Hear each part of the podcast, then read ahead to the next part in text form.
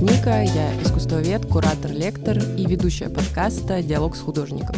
А сегодня у меня в гостях Рита Хаак, междисциплинарная художница, которая работает в разных техниках живописи, графики, занимается стрит-артом. Вы можете знать ее по работам со словами или с керамическими птичками, встречать в пространстве города и еще много где на выставках. Рита, привет. Привет. Слушай, я хочу начать с того, что ты вот себя позиционируешь как междисциплинарную художницу и работаешь в направлении наивное искусство. Вот что такое современное наивное искусство?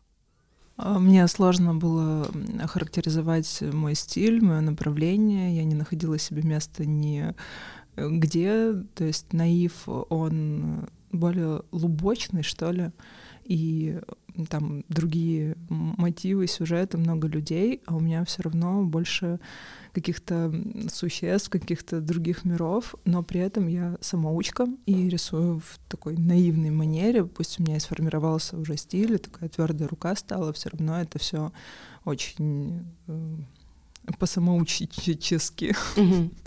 Вот, и поэтому современный наив, мне кажется, лучше всего подходит а вообще, зачем это описание, зачем вроде как ярлыки? Ну, за тем, чтобы вот объяснять, чем ты вообще занимаешься. К чему ты себя отнести, да? Да, потому что когда ты говоришь, что я говорю то, что я рисую, все сразу представляют портреты. Угу. Или какую-то академическую живопись. Академическую да? живопись, да. И... Угу. Ты сейчас немножко упомянула, что у тебя действительно узнаваемый стиль, и э, мне интересно, как он сформировался.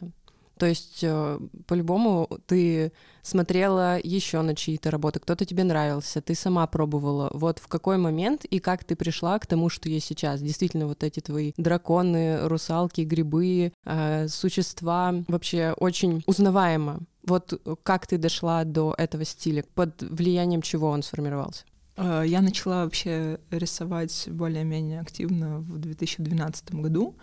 У меня были тяжелые события в жизни, и в результате я уволилась со всех работ и э, отправилась дауншифтить э, к друзьям в Сочи, в деревню, в горную. И единственное, что меня тогда успокаивало и как-то приводило в чувство, это э, просто почеркушки, ну, типа дудлы, что-то такое. И я начала расписывать стены в таком витиеватом ключе. Угу. Там же были русалки, и цветы, и коты, и, в общем, и грибы. Ну, то есть это не чье-то влияние, не рассматривание чужих работ, потому что я к художественному миру и раньше не имела никакого отношения. Я работала в сфере там, фотосъемок, визажа, я стригла собак, я работала в продажах. Ничего себе, у тебя ты очень много профессий перепробовала, да? Да, я просто ушла из университета после первого курса. А на кого училась? А, на социолога я поступила на бюджет туда на очку и на искусствоведа на заочку. О, ты тоже училась на искусстве? Я не училась, я поступила туда на заочку. Ага. Но мне было очень интересно попробовать студенческую жизнь. В Урфу, да? Да, в Ургу. Это было в 2006 году. Э, студенческую жизнь, как там на пары ходить, в общем, какая-то деятельность, mm-hmm. там в театре что-то играла, вот. Э, но я при этом работала, и потом я к концу года поняла, что я не справляюсь и с работой, и учиться, и во всех активностях участвовать, вот. И затык случился на сдаче физкультуры, потому что я тогда заболела, не могла сдать, и меня так выбесили Злосчастная физкультура это, да? Спорт, спортврач там, все. Физрук вот этот душный, да? И все, я сказала, идите, гуляйте, я, я пойду гулять в другую сторону. И вот я ушла и стала экспериментировать со своей деятельностью. Классно. То есть ты все попробовала, ты себя искала, и потом в какой-то момент от, от всех этих работ отказалась, и просто как, наверное, это как часть какого-то успокоения, исцеления тоже творчества. Да, я, в общем, стала рисовать, и я супер-супер мелко заполняла большие листы. Ну, то есть черточки микроскопические я рисовала э, ручкой, пером потом, чернилами. И вот, и э, начали появляться образы, там улитки всякие, вот на стенах начала рисовать краской. Потом я какие-то шкатулки расписывала, какие-то футболки расписывала, коты, грибы. В общем, эти символы появлялись, появлялись. И, по сути, то, с чего я начинала, и то, что сейчас есть, это перетекает год за годом и меняет немного формы, совсем немного. То есть mm-hmm. эти же образы можно встретить раньше. Никакой насмотренности у меня особо нет. Ну, то есть из художников, кто мне прям нравится до мурашек, это Гоген, Шагал, э, Модельянь, Анри Руссо. У Руссо огромное количество всяких существ тоже, они э, все вместе сосуществуют в каком-то зеленом мире, и тигры, и вообще все на свете. Вот этот зеленый мир и вот его рисовка, это потрясающе. Вот, и мне очень нравятся детские работы, очень нравится наив, когда они э, профессиональные художники пытаются изображать, mm-hmm. а ну, действительно рисуют люди, которые не учились и как-то от себя. А то, что техника и это все, это как почерк. То есть, если э, дать человеку ручку, и он будет писать, писать, писать, рано или поздно у него сформируется почерк. Он же у нас у всех есть и можно смотреть на другие и пытаться выводить буквы как другой человек, mm-hmm. но я не знаю, это закрепится или нет. Ну, в общем, у меня как вот почерк появился, у меня наклон влево, и как бы там не пыталась я красиво, правильно писать. Если мне нужно что-то записать, я буду все равно писать своим почерком. И рисую точно так же. А вот ты начала говорить про вот эти образы, которые у тебя с самого начала уже были. Мухоморы часто у Риты встречаются и в живописи, и в стрит-арте, ну, в разных формах, и в керамике. Мухоморы, драконы, э, другие существа, вот ты даже про них э, писала, птицы. Откуда откуда они у тебя возникали? То есть, может быть, э, это были какие-то твои детские воспоминания, или э, это была природа, которая, ну не знаю, тебя окружала, э, или это наоборот противопоставление вот миру, ну не, не знаю, городу, в котором ты живешь. Вот почему именно эти образы, символы? Много необъяснимого. А, что-то, да, э, перекликается с детством, что-то, ну, если мы говорим про насмотренность, то путешествия, вкусы, там рассматривание чего-то, э, любовь к животным, например, тоже mm-hmm. находит отражение. Mm-hmm. Э, я впитываю, впитываю, впитываю как губка, ну, жизненный опыт. Но все равно тебя влечет, э, наверное, к природе, а, к, и к какому-то волшебному миру. Даже если посмотреть на эти образы, это глаз, рыба, птица, мухомор, маг, дракон, луна, звезда. Это же еще такие символы и в мифологии, опять же, вот как русалка в мифологии, они часто появляются. Ну, у тебя они очень по-своему так э, интерпретируются. Действительно создается какой-то свой э, волшебный мир. Я где-то это писала, потому что у всех этих символов очень-очень глубокий смысл. Вообще рыба в славянской мифологии обладает амбивалентной символикой, и функция связана с рождением и смертью. Угу птицы а, свобода счастья, высшие силы, глаза, а, опять же, оберег, око, а, славянский бог Вий. Вот, но тоже а, а, это многие символы пограничные между жизнью и смертью. Mm-hmm. Это там как гуси-лебеди, баба-яка, ее вот эта вот избушка, и также мухоморы, маки, глаза. Вот эти русские, русские сказки, да. Э, с драконами в э, славянской мифологии посложнее, а вот в китайской символ света, плодородия. Вот. Когти, зубы, опять же, используются в шаманизме как амулеты, падающие звезды. Ну, кстати, у падающих звезд в славянской мифологии такая странная история. Какая?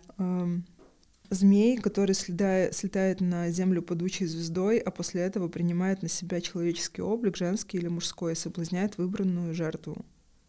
Угу. Вот. Э, вдовом является в образе умершего мужа, если же муж жив на заработках в его лечении. Вот. И он может вступать в супружескую жизнь с живыми людьми, угу. Вплоть э, до того, что вот э, женское обличие может рожать детей. Но дети непростые, рождаются, они э, имеют неуемный аппетит и при этом не растут. То есть всегда остаются младенцами. Жесть. Но когда их никто не видит, они превращаются в вполне взрослых людей и пожираются, что найдут в доме.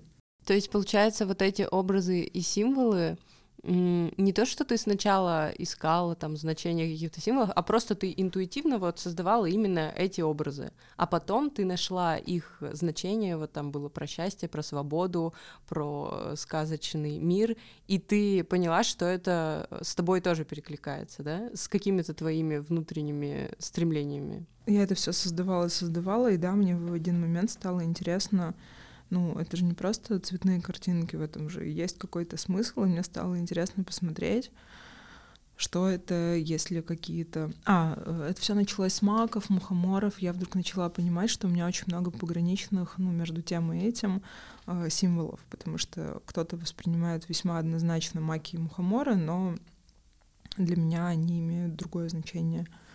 И вот еще э, мы шутили, когда делали на улице Маг, то, что если кто-то будет мимо проходить и спросит, что мы тут делаем, и то, что это аленький цветочек. Мы вспомнили сказку, и по-любому Аленушка реально просила а, э, маг привезти ей опийный, например. Ну, вполне возможно. Почему бы и нет? Ну вот, то есть перекликание со сказками, опять же. И вот это все. Я в детстве читала очень много сказок народов мира, возможно, что-то засело. И это на тебя повлияло. Возможно. Ну, то есть угу. я... Это же не происходит так, что прочитаешь и... И пошел нарисовал, да? Да, да. Угу. Когда так делаешь, э, ну, когда люди так делают, мне кажется, это лишено какой-то глубины и... Жизни э, личности самого автора, потому что это нужно переварить, это нужно трансформировать в себе.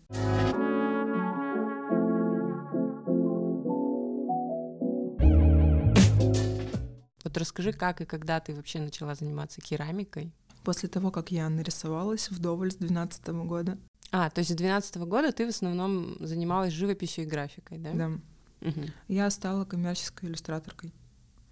И все было классно, делала свои открытки, рисовала акварель, зарабатывала очень здорово иллюстрации. Но в своем стиле оставалась, да? Да, да. То есть всегда в своем. Угу. И, ну, более того, я изначально договаривалась с клиентом, что я не рисую эскизы, я не умею их рисовать, но они выглядят очень плохо. То есть сначала очень плохие эскизы, потом что-то красивое. Посередине нет варианта. Это, кстати, еще одна проблема непрофессиональных художников, что там кто академисты, они быстро построили красиво все тут. Композицию, да? Да, я сотрудничала с брендом одежды Animals э, екатеринбургским, рисовала для них много. Я только сейчас. Я что-то покупала, а это была ты. Я еще помню, там написано Рита Хаг, и у меня сейчас в голове все сложилось. Мне безумно нравились эти иллюстрации, и до сих пор вообще. На одежде они же, да? Да, да. Э, и они я... какую-то тему тебе, кстати, задавали? Или ты сама полностью? Э, и задавали, и из моих то, что у меня было ну, то есть все началось с того, что они брали полностью иллюстрации, которые были, и делали с ними чехлы для телефона, и это стало дальше, дальше, дальше. То есть э, использовали готовые, а потом я уже рисовала что-то тематическое а, с учетом особенностей кроя одежды. Ну, то есть у тебя не было проблемы творить на заказ, да? Я делала то, что я хотела, угу. и это покупали. А тут еще вот это офигенно, кстати, когда тебе удается и творчеством заниматься, и монетизировать это, потому что я думаю, у многих творческих людей вот такая проблема и вопрос, как, как вообще, как сочетать творчество и деньги. А если тебе надо сделать, ну, тебя просят там нарисовать что-то, что вообще не, про тебя. Ну, ты просто не брала такие заказы, да? Ну, мне особо и не предлагали. Угу. То есть шли именно к тебе как э, к индивидуальному творцу. Ну, к моему стилю, да, потому Твоему что стилю. хотелось в таком да. стиле. Мне в какой-то момент показалось, что я сказала все, что хотела, а зарабатывать деньги уже через силу мне не хотелось. Ну, потому что я там какие-то последние свои работы уже делал э, сквозь слезы. Это ужас был. Но зато на одну из таких работ я купила собаку. Вау. А на какую? Какая это была работа? А, календарь один. Вот. Ну, и, и я сейчас не буду говорить, а то вдруг... А то собака обидится. Э, ну, нет, вдруг э, узнают, что я со слезами на глазах это делала. И я все думаю, что делать. А у меня из интересов кондитерка, флористика, и я думаю, м, прикольно керамика. А я пробовала даже один раз керамику в тринадцатом году, но тогда я взяла одно занятие и почему-то не вернулась. Ну, то есть я даже не забрала работу, ничего. И тут думаю, надо попробовать. И купила, в общем, глину, что-то там слепила, она у меня треснула. Я думаю, надо найти учителя. И ты даже не обжигал, то есть ты дома купила глину? Да-да. Угу. А мне было интересно слепить. То есть там обжигать, что там дальше делать, я даже не думала. А ты в этот момент прям принципиально перестала на заказ что-то брать? Или просто как паузу сделала и еще что-то захотела попробовать? Ну, все, я попрощалась. А, то есть ты все это приняла решение, да? Ну да, то есть угу. у меня вообще в жизни так э, часто бывает, когда я понимаю, нужно идти дальше. Угу. Ну, то есть с чем-то нужно прощаться. Ну вот. Нашла учителя по керамике. А вот это не так просто было, потому что я нашла в интернете только три телефона. Если сейчас там на каждом углу есть школа керамики, угу. какая-то студия, еще что-то, там было три телефона, и в результате удалось нормально связаться только с одной. Это Настя Кузьминых, э, у них мастерская при храме Большой Златоуст. Угу. Я взяла у нее пару уроков, все, и радостная пошла творить, лепить. Я тогда жила в Краснодаре, и я уехала из Екатеринбурга дальше жить в Краснодаре. И вот там стала свою первую посуду делать. А, то есть ты начала с посуды, там еще да, не да. было вот этих образов, да? Ну, потому что мне хотелось э, кружку себе, угу. и потом я поняла, что классно, можно разные делать. И я привезла из Краснодара коллекцию посуды, мы ее отсняли здесь, и я ее продала. И керамика стала хорошо продаваться, но э, я делала очень мало изделий в месяц, потому что каждая особенная. Плюс учет брака, то есть он, то есть э, как-то стать супер успешной керамисткой в плане денег не mm удалось, не удавалось, ну то есть вот, и я после э, посуды стала делать горшки, после горшков вазы, светильники. Ну, то есть у меня... Ну, то есть ты начинала с прикладного, декоративно-прикладного искусства, можно да. сказать. Угу. И потом в какой-то момент я приняла волевое решение делать только скульптуру. И э, ты начала с дракончиков? Или э, что было, э, точнее, кто, кто был первой скульптурой? Курица или яйцо? Да-да-да.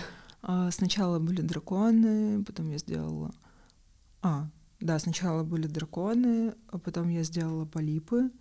Ну, то есть э, вот эти скульптурные элементы, там птицы, полипы, цветы, я туда же отношу.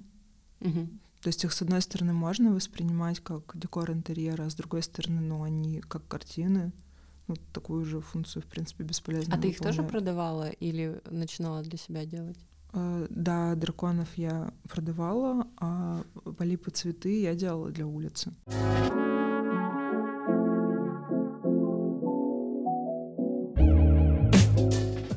Ты работаешь в витражной технике. Витражная техника — это когда ты разрезаешь кусочки, да? Ну, как витраж, в общем-то, выглядит. Витраж появился в средневековых храмах готических. И там он служил как раз-таки для того, чтобы у людей средневековья создавалось ощущение божественного присутствия в храме, потому что в целом было немного э, цветов в жизни, и вот этот цвет, который проникал через э, цветное стекло, он был действительно волшебным, и за счет вытянутой формы готического храма и этого света и цвета создавалось ощущение божественного присутствия. Вот это немножко историческая справка про, про то, как и зачем существовал э, витраж. А у тебя вот он как появился в твоей художественной практике? Тоже непонятно. Я в какой-то момент уже налепилась. Налепилась, нарисовалась. И думаю, эх, как бы поразвлечься еще. Я не знаю просто с чего это началось, но я поняла, что я хочу витраж сходила на мастер-класс, купила все необходимое. Кстати, очень интересная история. А, на тот момент я не могла себе позволить закуп всех этих материалов. Это достаточно дорогостоящая история. Там какое-то специальное стекло, да? Э, это витражное стекло, угу. это шлифмашинка, это стеклорезы, химия для там обработки, медная фольга, э, ну, в общем, там целый список того, что надо было, плюс доставки этого всего. И я написала в Инстаграме, говорю, ребят, очень хочу заняться витражом, помогите, пожалуйста, материально. И мне помогли. Мы, за, мы за два дня, ну, то есть мне там надо было 1037 где-то, ну, это не, не космическая, конечно, сумма на тот момент для меня было прям супер ощутимо, потому что я понимала, что я не заработаю этим. Ну, то есть я буду mm-hmm. учиться только это делать. Вот, и правда помогли, это было так круто, потому что мне писали, Рита, давай, круто, мы рады, что ты там что-то новое пробуешь, мы тебя поддерживаем. Вот мы дня за два, наверное, собрали. Как здорово. Ну, за... такое... закрыла сбор, да, mm-hmm. это супер. Поддерживающая публика, да? И я сказала то, что, ребят, давайте там, кто мне перевел, я что-то сделаю. Но в результате мне пришлось бегать за людьми, чтобы передать им какие-то подарки, и я ни, никому больше ничего не стала отдавать, ну, потому что после первых там трех человек это очень сложно догонять людей. Вот, и я начала потихоньку делать. Сейчас смотрю свои первые работы, там какие швы а, почему стекло вообще? А, это классный материал, очень интересный, и мне очень нравится с ним работать, несмотря на то, что он очень травмоопасный. Угу. То есть у меня постоянно где-то воткнутые кусочки стекла, Кошмар. порезанные руки, обожженные пальцы. А там пальцы. надо еще голыми руками, нельзя каких-нибудь перчаток? Можно, но э, мне не очень удобно. Э, где-то я стараюсь защиту какую-то угу. надевать, где-то я без нее Э, и, в общем, надо защитные очки, э, потому что все летит, может прилететь куда угодно. Мне как-то кусочек стекла, ну, микрокусочек вонзился в нос. Это так смешно было. Ужас. Э, людей пугает, ну, да. хотя бы в очках. Да, да. Угу. Да. Защитных. Да. Или в обычных, ну, смотря угу. как я. Обычные тоже защищаются угу. нормально. Вот, пайка я один раз взялась за паяльник зачем-то. Просто это жесть. Пальцами за, ну, за само жало нагретое. Пец. Я очень... Короче, у тебя травмоопасное творчество. Это очень. супер травмоопасная штука. Я еще не соблюдаю Это тех... тебе... Пожалуйста, знаете, соблюдайте технику безопасности. Не акварелькой, знаете, водить. Это серьезно опасно. Я вспомнила, изначально у меня была мысль, что я хочу сделать уличный объект, в какой-нибудь э, окне-дыре, маленький формат, сделать витраж, то, что это как э, витраж, как будто бы там роскошного здания, а на самом деле такая дыра непонятная. Mm-hmm. Ну, окошечко круглое, маленькое. Но я его так и не нашла, зато теперь я делаю э, витражи. В витражах у тебя те же самые формы, мухоморы, драконы, Дракон... Драконов нет. Да? Драконов Сложнее. нет. Сейчас мне интересна цветочная тема, мне интересна абстракция. А, на самом деле и в керамике, ну, в альтернативных материалах я иногда ухожу в что-то абстрактное, и там прослеживаются эти же мягкие линии, какие-то закругленные формы, э, цвет, цветовая гамма, но уже немножко по-другому. То есть у меня нет задачи фигачить рыб там и так, и сяк, и вот так. Э, ну, хотя я тоже это делала. Угу. А это же другая техника, когда стекло разрезается и потом тоже в печке что-то. Это фьюзинг. А, это фьюзинг. Я просто помню, что пару раз была на таких мастер-классах. А у тебя именно витражное, то есть там стекло э, не нагревается, просто спаиваются кусочки. Да, э, просто классическая техника витража делается на профиле, когда э, между стеклами такая, ну, профиль металлический. А, но он позволяет делать более геометричные формы. А Тифани — это не профиль, а фольга. То есть она более мягкая, он более хрупкий. Но более тонкий, наверное. Более да? тонкий, но зато можно его делать фигурный. Там любую форму, какую хочешь, можешь вырезать. А у тебя есть э, стекло витражное на улице? Нет, пока нет. Нет? Почему? Боишься, что его разобьют, сломают? Надо понять, как его сделать. Я говорю, прикольно. В смысле, как его прикрепить? Да, да, да. Ну, то есть, какая идея это? Не возникло еще какой-то идеи, чтобы это в стекле я, было? Я не, я не нашла ни одного окошка. А, пустого, выбитого, да? Ну да. Ну и, конечно, Они можно... по-любому есть заброшенные можно, здания. Можно выбить. Ну, слушай, не, не хочется какой-то санный погорелый э, дом. Оформлять витражным стеклом Тифани. Я не буду говорить, сколько стоит один лист. Нет, я скажу, американское стекло, там где-то 60 на 90, стоит 1015. Ну вот, я поэтому с этого начала, 20. что на улицу как-то не очень хочется идти со стеклом, что он так дорого, а его тоже сломают. Просто потом. классно было бы сделать в каком-то интересном месте, чтобы, ну, оно того стоило. Так может на заказ? Это... Может, смотри, тебе э, тоже выставить сторис, типа, ребята, у меня есть такая идея, я хочу в каком-то красивом, безопасном месте это воплотить.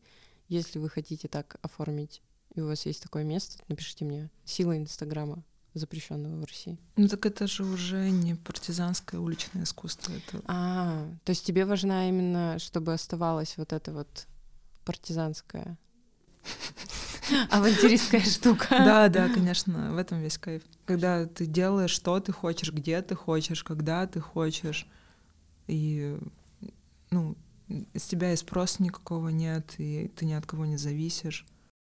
Ты такая, Пеппи длинный чулок. Почему-то у меня, не знаю, такая ассоциация возникла. Я поняла сейчас, что я вообще не помню про нее. Я помню, что она была хулиганистая, у нее ну были вот. носки разные длины. Да, да. И она чумазая, по-моему, была или Про чумазость не помню, но она была такая веселая, озорная. Могла бы заниматься уличным искусством. Партизанским. Партизанским.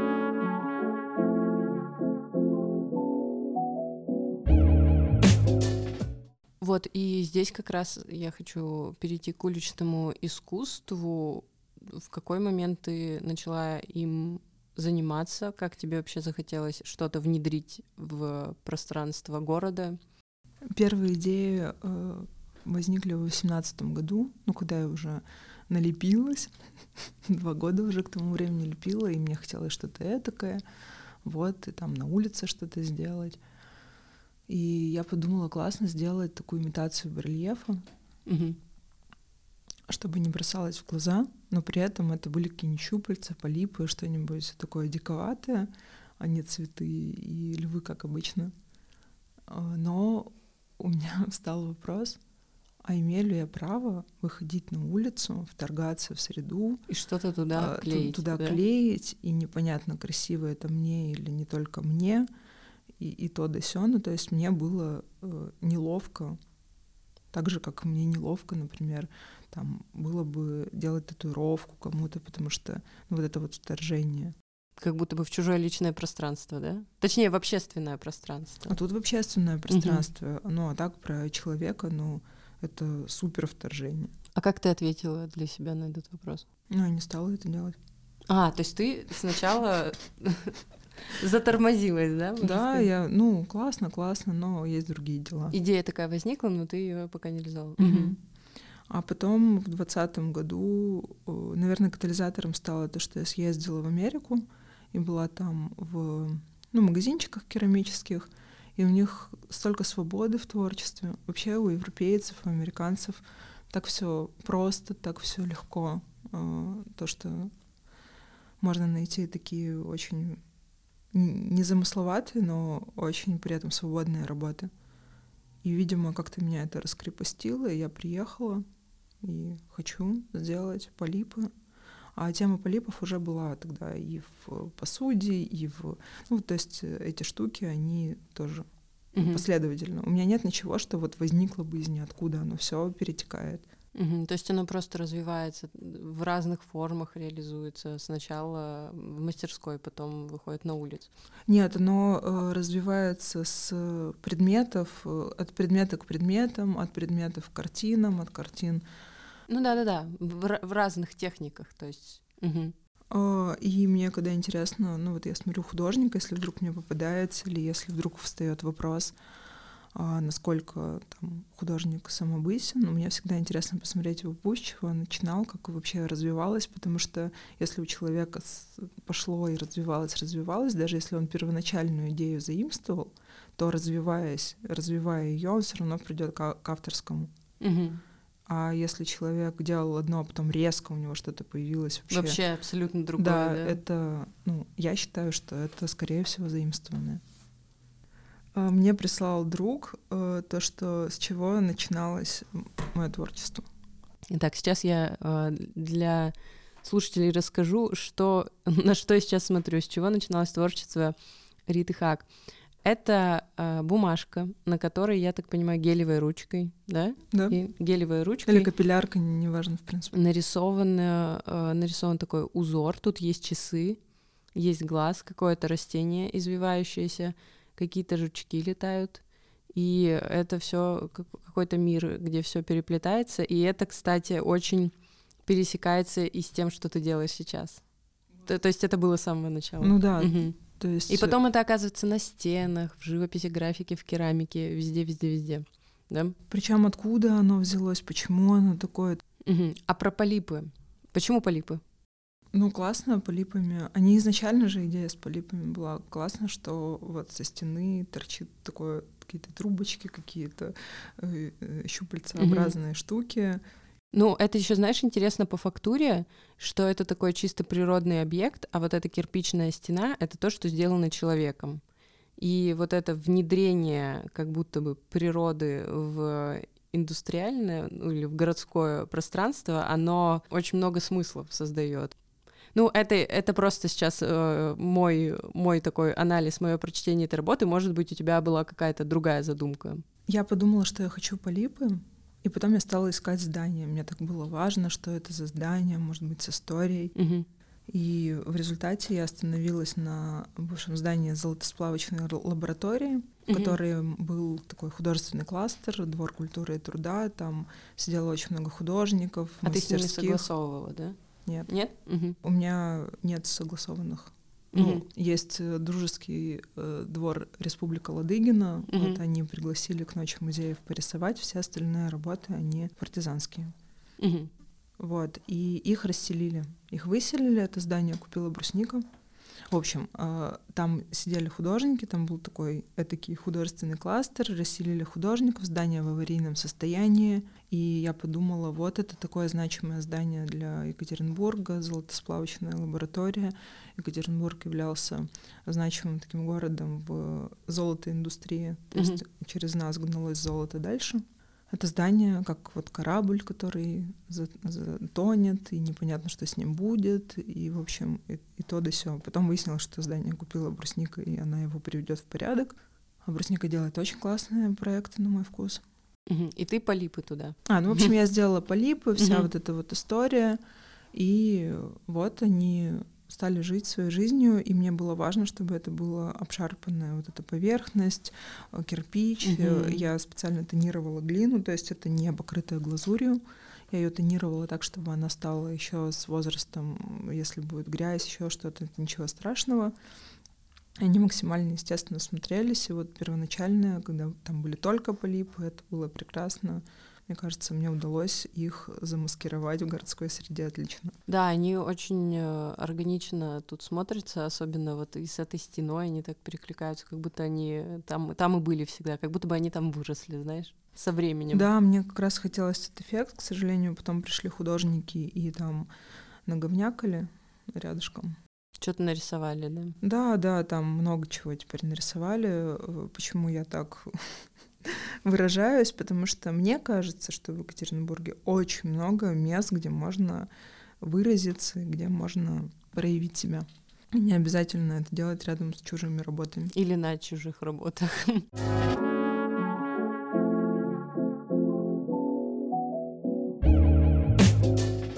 Памятник цветам — это потрясающая работа, который, мимо которой я много раз проходила, фотографировала ее на улице Малышева, да ведь? Да. На улице Малышева. И памятник цветам ты делала не только в Екатеринбурге, но еще в Нижнем Тагиле. Да, я отложила часть цветов, чтобы сделать в Стамбуле э, в апреле. А, то есть ты сделала много керамических цветов и по разным стенам. Широкая география у тебя такая, да? Ну, у меня, были, у меня были планы, когда ты хочешь сделать в Стамбуле, а в результате делаешь в Нижнем Тагиле. А эта идея как возникла с цветами? Так же, как с полипами или там какая-то другая была история?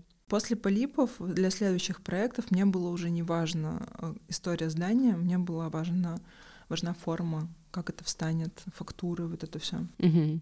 Поэтому мне нравится делать работы на э, исторических зданиях, памятниках архитектуры.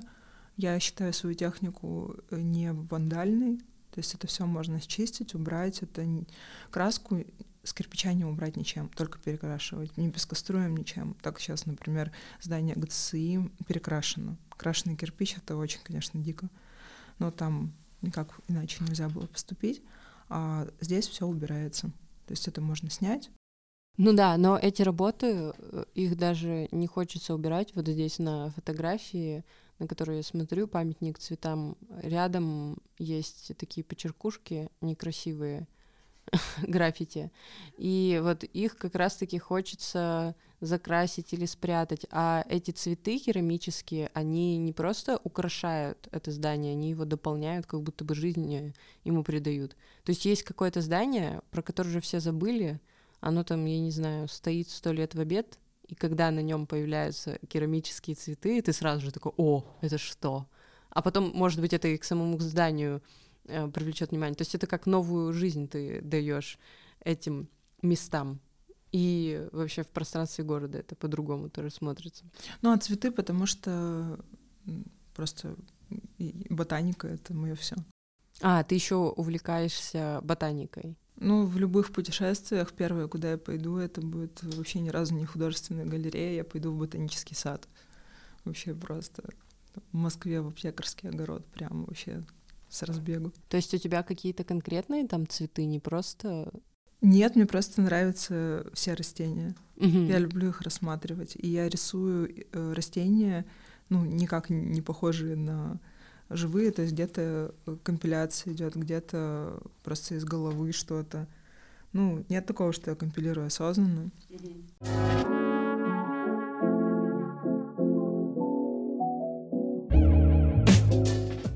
В общем, в этом же году я сделала проект для Ладыгина 13. Это Республика Ладыгина, э, добрососедское место, очень классные ребята, и я им расписала дровяник я работала по осыпающейся штукатурке, не задевая кирпич, и нарисовала там избушку на кошачьих лапах э, этого дракона большого. И в конце этого года я еще сделала э, проект для не фестиваля «Штабель», который устраивал мой друг Олег Девитаев. И э, тогда там была тема права и свободы человека. Mm-hmm. Я нарисовала дерево с птичками, где птички отражали там э, права человека, там начало Конституции. И потом я подумала, а это была будка, из которой пар идет зимой. Mm-hmm. Что это такое? Водоканал. Э, я подумала, с одной стороны, надо закатать все остальные три. Это был конец октября или начало ноября. На улице было градусов 10-6 вот так вот. И я пять дней проторчала под моросящим дождем на 6 градусах. Потом у меня кожа прям болела от холода. Ужас. Я каждый день там была с э, где-то 11 до 6. Вот, но это было классно. Это было безумно достаточно. У меня особо денег тогда не было. Мне краску еще потом кто-то купил. В общем, была крутая история, и после этого я поняла, что все, я теперь по уши в уличном искусстве, я теперь... Тебя затянуло. Э, меня, меня все, меня уже ничего не остановит. Ну да, это такой авантюризм. Но это было боевое крещение. И на следующий год я хотела сделать проект э, более масштабный, но с э, существами, которые проваливаются типа в текстуры, ну, то есть они между стеной и ну, то, что за стеной как будто другое измерение. Но у меня не было возможности его сделать в полном объеме, и поэтому я сделала только часть из этого глаза. Mm. А, и вот глаза, они как раз Это весенний проект, ну, то есть вот проекта, это уже да? мой третий керамический проект. И да, и вообще мне забавно делать луны с глазами, у меня стены с глазами, э, потому что люди думают о том, что они смотрят на что-то неодушевленное, а оно на них нет. Но оно на них тоже смотрит. То есть на нас смотрит сейчас микрофон mm-hmm. или стол. А у тебя глаза были тоже на кирпичной стене? Да. Разных цветов, мастей, пород? Да, это глаза от разных существ. О, то есть это не человеческие глаза? Нет, конечно, нет. Да видела людей с такими глазами. Ну, если, если представить, что это какой-то такой художественный образ, можно подумать, что это... Ну, есть тут такой демонический глаз красный, есть зеленый. Почему демонический у рептилий? А рептилии тоже в чем-то демоны. Все мы в чем-то демоны. Все мы в чем-то демоны. То есть ты подразумевала это как эм, глаза, может, тех же драконов. Это э, самое главное, что от них осталось, и они на нас смотрят со стены. Или как будто бы другая их часть за стеной находится, да? Да, Они да, так- да. А, я только сейчас поняла. Вот, Офигеть. ну вот это проваливание в, в текстурах, когда вот Мгм. э, эти игры компьютерные были. Да-да-да, Когда я их поняла. видела в моем детстве. Я тоже их видела. Что ты как будто бы провалишься в эту текстуру. Это очень прикольная идея. И это было рассчитано на то, что ты идешь по городу и время от времени видишь там какие-то хвосты, носы, глаза, еще что-то, как будто они ускакивают вот через стену, сквозь Ага. стену уходят в свой мир. А ты не хочешь это снова сделать, но уже с другими частями тела, вот как ты изначально? Мне бы хотелось сделать это в полном объеме, но пока нет. Пока у меня другие задачи.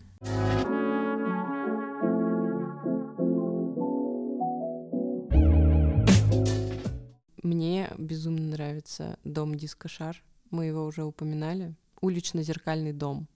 Ой, Ещё это, раз. кстати, был 22 год, и я уже закрыла сезон, а потом думаю, хочу зеркальный дом. Так, зеркальный дом на Хохрякова 33. Будет фотография в телеграм-канале Ника об искусстве. Подписывайтесь. И здесь тоже. Так вот, зеркальный дом. Это просто... Мне сейчас сложно даже описывать, потому что я восхищаюсь этой работой, ее какой-то тонкостью, чистотой и красотой. Дом на Хохрякова 33. К нему прикреплены зеркальные капельки в форме слез или капель. И их сколько? Вроде 250. 250 капель. Сколько у тебя времени, Рита, ушло на вырезание 250 капель? Мне кажется, две недели я делала. Мгм. Расскажи, как вот эта идея возникла. Что-то захотелось дом дискошар, чтобы блестел. Ну, то есть, оно же так приходит, э, уже не помнишь, э, э, когда, что, как возникло. Ну, просто, может, что-то меня натолкнуло, я подумала, вау, дом как в стразах будет. Мгм. Вот и взяла, порезала. Ребята потом помогли смонтировать, тоже на холоде делали. То есть какого-то концептуального философского смысла там не было изначально. Э, Нет, и когда я вообще делаю свои штуки, он редко там есть, но потом он находится. Вот ты смотри, сколько нашла смыслов во всем, что видела. То есть, получается, зритель создает смыслы. Я думаю, да. И ты изначально можешь что-то не закладывать, а потом оно появляется. Даже я потом нахожу для себя что-то. А художник, он транслятор, о, точнее, ре- ретранслятор, или к- как ты воспринимаешь вообще художника? Смотря какой художник. Ну ты, какой ты художник? Я делаю то, что мне нравится и хочется, и потом делюсь. А то, что там мне удается заложить каким-то вот бе- бе- бессознательным, вот, ну, это интересно. Для меня это тоже возможность себя поизучать. Круто вообще. Это, это даже гораздо, знаешь, э, живее, чем когда создается прописанная концепция. Хотя это тоже имеет место, знаешь, когда вот там художник садится, думает, пишет концепцию, текст, э, заявление, потом в каком-то материале сложно это все воплощает, потом объясняет, вы должны почувствовать вот это, я раскрываю такую-то проблематику. Это одна история. А вот то, про что ты говоришь, это ты, получается, как-то бессознательно вот, делаешь какие-то символы, потом в них что-то читается, причем разные люди могут по-разному абсолютно это прочитывать. Да, все может начаться с пятна. То есть мне хочется просто, чтобы в работе было большое желтое пятно или сочетание цвета какое-то. Вот это то, что меня может толкнуть. Мне хочется, например, поработать с розовым цветом. Вот прям Вдруг тянет на розовый цвет, да? побулькаться, да, и я делаю полностью розовую картину, например.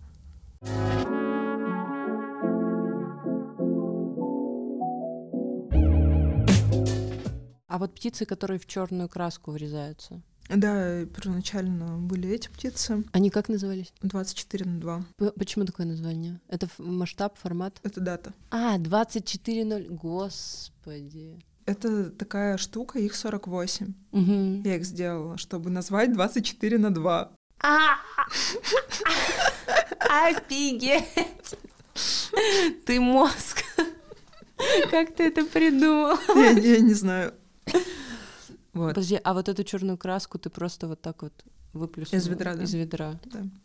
А птицы специально летят э, справа налево, а не слева направо, как будто назад? У меня большинство всего почему-то идет справа налево. А ты левша, может Я быть? правша, но правша. Я вот недавно об этом думала.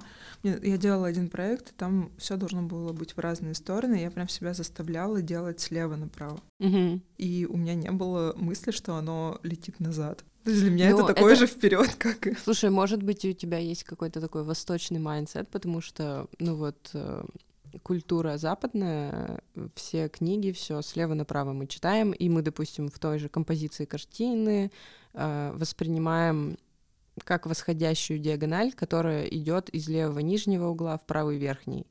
А восточная культура, там, допустим, японская, или книги на иврите, они, наоборот, справа налево, и вот взгляд также идет и также воспринимается. Поэтому, может быть, у тебя такое смешение культур. Очень интересно. Видишь, сколько ты мне смыслов сегодня рассказала да. про тебя. Так, подожди, какая была реакция на птицы? Вызвала какой-то общественный резонанс? Да, когда обнаружили, что ее там через два дня уже не было. Через два дня? Непонятно через сколько, потому что там какая-то странная газета вообще написала, э, работу уничтожили за один час. Ну, в общем, ее быстро уничтожили. Там была какая-то вообще стена непонятного цвета с каким-то страшным тегом, и мы ее покрасили. В белый, белый. И птицы тоже птицы. белые. Белый, все прекрасно, но, возможно, им не понравилась черная краска, не знаю что. Ну, то есть э, люди, которые уничтожали, предположительно не понимали, про что эта работа вообще-то. Мне кажется, нет, потому что они это все складывали. Ну, э, это было разбитое и натолканное в мешки. И... Наверное, ночью, ночью какие-то. Да нет, это же э, ЖКХшники. Это наши Слушай, но ЖКХшники, главные враги. Да, главные враги уличных художников, они же часто что-то уничтожают либо по политическим причинам, либо просто по визуально-эстетическим. Вот. Они таких слов, скорее всего, не знают. И вот как ты думаешь, тут больше какие были политические или эстетические? Я думаю, сыграла роль то, что эта штука примыкала к школе. Но это была не сама школа. Ну, это какая-то будка рядом со школой то есть за забором. А ты как это место выбрала? Просто ты шла и подумала, что оно подходит, или там тоже как какая-то задумка? Подумала, что оно подходит. Угу. А ты вообще обычно как-то интуитивно, да, понимаешь, да, в да. каком это месте? Ты просто гуляешь по городу? И хочу здесь. А ты гуляешь по центру или ты такая, а сегодня я поеду в Уралмаш, на Уралмаш? Ну вот это на Уралмаше было, я хотела сделать работу на Уралмаше. Офигеть, так смешно, я сейчас про Уралмаш сказала просто на бум, и ты такая, ну да, на Уралмаш. Забавно, э, но это переулок дружбы. А это, подожди, это, это специально? Нет, нет. нет. И рядом работу сделал э, другой художник, Андрей Грабилин. Он сделал гастроном. Это тоже в рамках карт-бланша было. И вот эту работу сразу же уничтожили. Тут мне еще интересно спросить, что э, чувствует художник, что ты чувствуешь, когда работа, на которую ты потратила, я думаю, очень много времени и сил, сколько этих керамических птиц вообще надо сделать, обжечь, нарисовать, там, установить, смонтировать. Что ты чувствуешь, когда твою работу вот физически разрушают? Э, с этой работой я не особо расстроилась. Ну, потому что это было такое... Высказывание. Да, тяжелое, и я высказалась, и, в принципе, ну и ладно. А когда уничтожили за пару часов мою работу с 50 зеркалами, которые каждые были в индивидуальной раме. А это какая работа? Это 50 зеркал. 50 зеркал вот в рамах. Я для этих э, рам заказывала всякие интересные глазури, всякие Э, фишечки делала. Mm-hmm. И мне очень хотелось вот создать этот эффект на улице дома. Ну, то есть продолжение темы. Там, mm-hmm. Ковры, абажуры, зеркала, в общем, все, что мы любим. И вот мы закончили монтировать в 6, в полшестого, но в 9 уже не было работы. Но там не было ни одного разбитого стекла. То есть просто сняли, да? Да, просто сняли. Там остались только пятна от э, цемента, на который мы садили.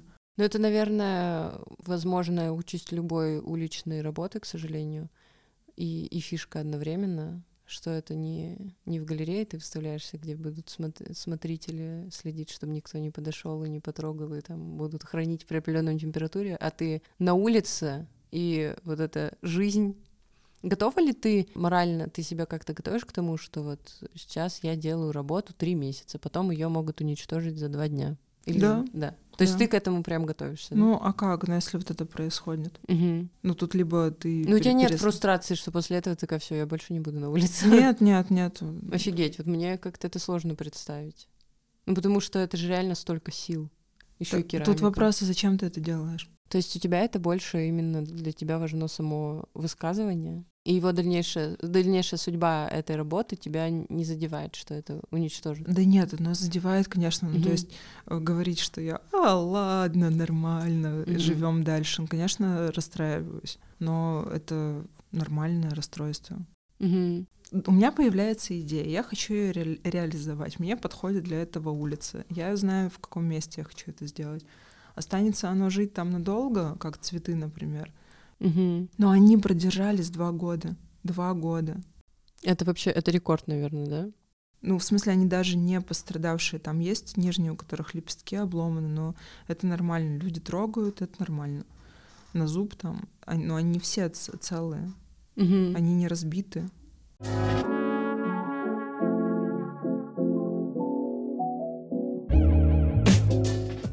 Мне очень понравилось, как ты сказала, не конкурировать с серостью, а дополнять ее, да, про уличное искусство. Я Ну, б- и про мои работы тоже. Это вообще для меня это принципиально важно, Мгм. потому что я не противопоставляю свой мир, э, который создаю, свой цвет. окружающей среде. Ну да, то есть э, ты дома можешь повесить картину супер яркую и спокойно жить в городе в сером. Можешь ее в супер Я так и делаю. серой квартире повесить. Но это же не значит, что на улице жестокий серый мир, а только дома там безопасный и цветно, цветное что-то. Мгм. То есть это все гармонично сосуществует. Ну, ты видела проект переводки? Да. Ну, работы прям на Мгм. улице. Они очень яркие. Но они выглядят э, инородно. Нет. Вот мне кажется, что они выглядят вполне себе. То есть в сером городе вырос красный гриб. Ну, классно. Так же, как мухоморы в лесу. Кстати, даже наоборот, это выглядит более гармонично с точки зрения цветового баланса, потому что если бы в кислотно-зеленом городе вырос красный гриб, то можно было бы потерять зрение, мне кажется, ослепнуть от, этого, от этой пестроты. А когда в сером городе, приглушенном, вырастает красный гриб, то здесь есть какая-то гармония, потому что все монохром и яркий акцент. Мне безумно нравится вот это зеркальное сердце, Мгм. разделенная на две части с пластырем, прикрепленная к стене. Расскажи про нее. Как называется эта работа? Э, Это называется работа. Рита делала зеркало и разбила его. А потом придумала из этого работу. Да. Да, в общем, здорово. Сердцем получилось. Но самое классное, что там появился второй пластырь. Кто-то приклеил Да, его. да. То есть кто-то захотел еще больше это сердце спасти. Наверное. В общем, здорово. Но ничего с ним больше не То есть сделать. ты хотела сделать просто зеркальное такое сердце. Да, у меня несколько работ. Для уличной работы или Нет, просто это интерьерные зеркала. Я его мыла после работы над ним, и оно выскользнуло и разбилось. ровно на две части. Нет, там разбита одна половинка. То есть э, разбилась половинка, и ты такая, разрежу-ка я его красиво пополам, да? Это же разрез? Чтобы зеркало сделать сердце, его можно собирать только по половинкам, потому что это особенность. Ты не вырежешь из зеркала А, сердце. Видишь, я не Я, с- сильна это витраж, это витраж. Я его спаяла. Посередине вот эта штука, она для, ну, для удобства из двух частей оно делается. И оно у меня упало и разбилось. И на это наклеили пластырь. Ну да, оно же не могло бы разбиться вот так идеально по, по этой линии. Эта работа, про что она для тебя? Ну, про то, что когда ты что-то делаешь, оно ломается, это всегда можно отнести на улицу. Мне нравится вывод. Я думала, сейчас будет что-нибудь про то, что любовь, отношения, две половинки, нет, одна и каждая цельная. Нет, про то, что если что-то сломалось, это можно отнести на улицу. Ну, э, сделать из этого объект, почему нет? Мгм. Ну, Наверное, в этом и есть такой подход художника. Вот мы, опять же, с Соней, с Дурбеж в прошлый раз разговаривали о том, что сейчас нужно художнику, чтобы быть художником, должен ли он уметь что-то делать руками или нет. И мы пришли к тому, что это, конечно, здорово, если он умеет делать руками, но в первую очередь он должен мыслить как художник. А это что-то экстраординарное, это когда у тебя что-то разбилось, и ты не просто выкинул это, или отвез там в переработку, если ты очень экологичный, а ты сделал из этого объект, да? Вот кому, кому еще это придет в голову? Мне кажется, художника делает художником то, что он считает, что он художник. Ну, потому что мыслят как художники очень много людей. А, но не превращают это ни в какие-то Они предметы, даже не да? осознают это. А что значит мыслить как художник? Часто говорила о том, что вот мыслить как художник — это когда какой-то испорченный объект ты превращаешь в арт-объект. Угу. Есть люди, которые готовят невероятные штуки без рецептов, потому что разработали рецепт. И они тоже художники. Они художники. Есть потрясающие э, люди, которые э, макраме плетут невероятно какие-то там вообще восхитительные вещи. Оно может быть вкусовщина, да, кому-то нравится Мгм. такое, кому-то нет, но человек это разрабатывает, человек это создает, делает, но при этом он может работать э, бухгалтером и там на досуге делать, даже не осознавать, что это прям что-то нереально крутое. То есть, чтобы стать художником, чтобы сделать это своей профессией, нужно заявить о себе как о художнике. Надо самому себе признаться, что ты художник. Потому что многие, даже те, кто выполняет художественную деятельность, стесняются об этом говорить, стесняются говорить «я художник», потому что, чтобы стать художником, надо что-то там невероятное сделать, просто у тебя должен какой-то третий написать, глаз да. открыться, ты должен какое-то знание получить, или закончить 500 миллиардов там учебных заведений. Просто я не знаю, что надо сделать, кучу всего, так просто ты не можешь быть художником. Ну, а в каждом живет художник, или это все-таки какие-то действительно богоизбранные люди, в кавычках? Вот ты сейчас привела такой классный пример из бытовой практики, что человек как-то необычно приготовил блюдо, изобрел что-то, он творил, да, то есть он не просто Да-да. по рецепту, а он сам что-то придумал. И вот он уже художник, просто себя так не называет. То есть каждый человек в чем-то художник, или, или не каждый. Создает каждый художник. Ой, Создает, создает каждый человек. каждый человек создает. Но художником является только тот, кто себя так называет. Нет, э, ты говоришь то, что в каждом человеке есть художник. Мгм. Если художник равно создатель, Мгм. то в каждом человеке есть художник. Но вот это вот позиционирование Мгм. от того, что мы какого-то человека будем называть художником, но он себя таковым не считает, он будет художником. Нет. Он будет художником в тот момент, он станет художником, когда он признает, что он художник. И даже здесь дело не в том, сколько часов э, из своего дня он посвящает художественной практике. Он может быть бухгалтером, но при этом художником. Но еще, чтобы другие действительно признали и увидели, Нет, не обязательно. не обязательно. Нет. Но это же получается уже оценочная со стороны. Кто-то Мгм. будет считать его художником, Кто-то скажет будет- фигня. кто-то скажет фигня. Мгм. Но мы не можем ориентироваться на чужое мнение в этом вопросе. Ну, потому что а судьи кто?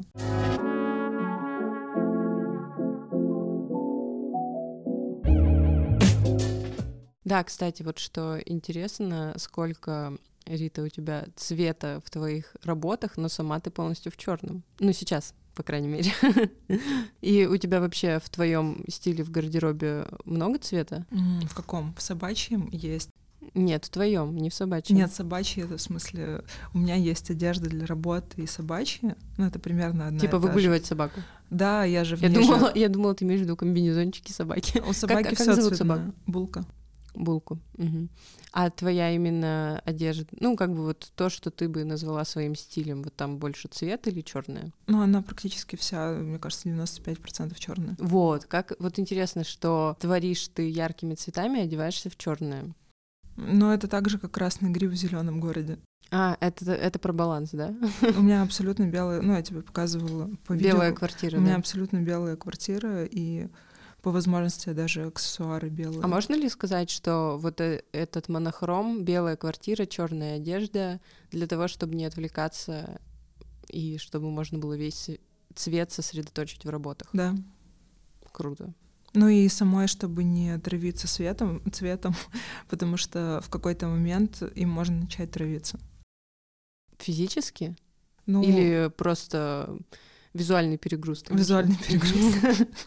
Не, ну знаешь, после истории про все травмы, которые ты получила в процессе создания работ, Нет, нет, э, именно перегруз сильный. Потому что когда ты приходишь на выставку, там находишься полчаса, час, когда ты э, смотришь на одну картину у себя дома, это одно, а когда у тебя одна картина за другой, и их было бы много, и плюс еще все цветное вокруг, то, не знаю, меня уже мутить начинает, когда я про это говорю. Ну да, это как раз-таки. Поэтому, возможно, мне нравится делать сейчас работать с прозрачным стеклом, с белым стеклом для витражей. Чуть-чуть разбавлять это все, да? Это ну, изобилие цветовое. Э, переключаться, это же интересно, это, опять же, развитие какое-то. Угу.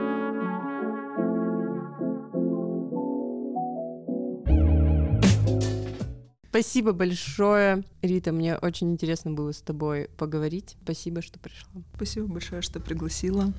И обязательно сходи посмотреть зеркальный дом. Пойдем вместе. С меня кофе и булка. Спасибо, дорогие слушатели, то, что послушали. Да, все. Пока-пока. Пока. -пока. Пока.